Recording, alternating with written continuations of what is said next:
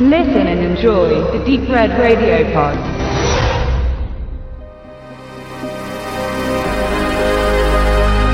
Killers von 2014 kam diesen November in den Handel von Tiberius Film.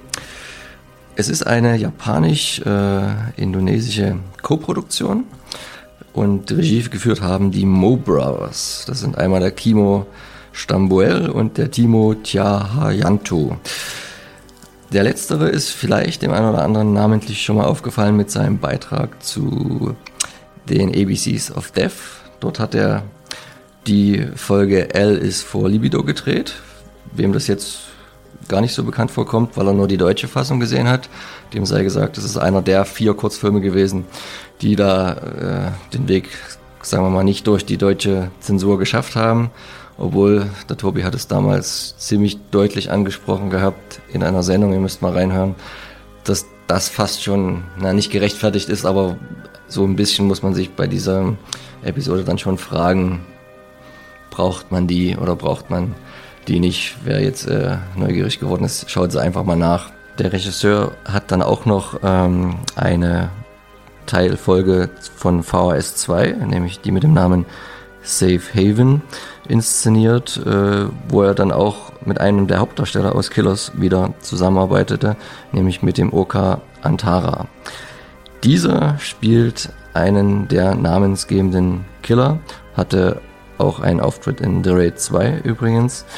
Ähm, sein Gegenüber ähm, ist der Katsuki Kitamura, ein relativ bekannter äh, japanischer Darsteller, ebenfalls in The Raid 2 mitgewirkt, aber auch in Godzilla Final Wars oder in den Kill Bill Filmen, die halt einem westlichen Publikum noch am ehesten bekannt sein sollen.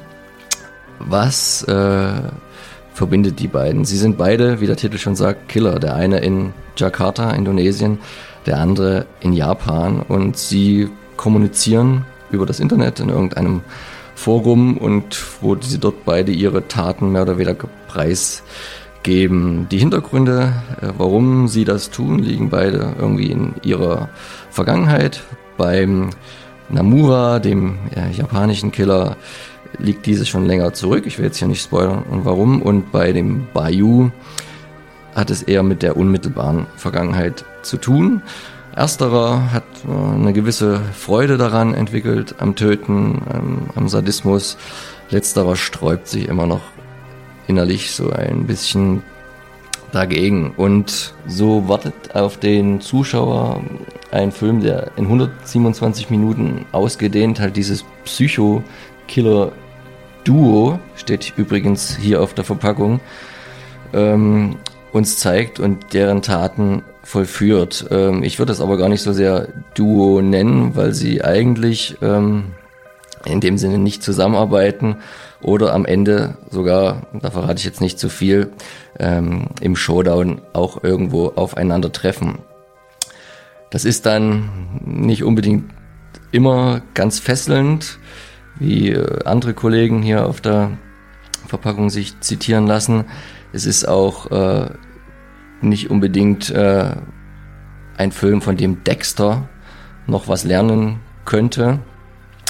Er ist optisch, ähm, wie viele ähm, asiatische Vertreter in diese Richtung, sehr stilistisch geraten, verliert sich aber manchmal so in seinen Bildern und ähm, plätschert, was die Handlung vor sie, äh, angeht, so etwas vor sich hin. Es ist, wird zum Glück verzichtet auf eine oft und liebgewonnene Overacting-Geschichte ähm, des äh, asiatischen Kinos. Nur an manchen Stellen kommt das halt nochmal leicht durch, was für westliche Sehverhältnisse oder zumindest für meine Person immer noch sehr befremdlich wirkt.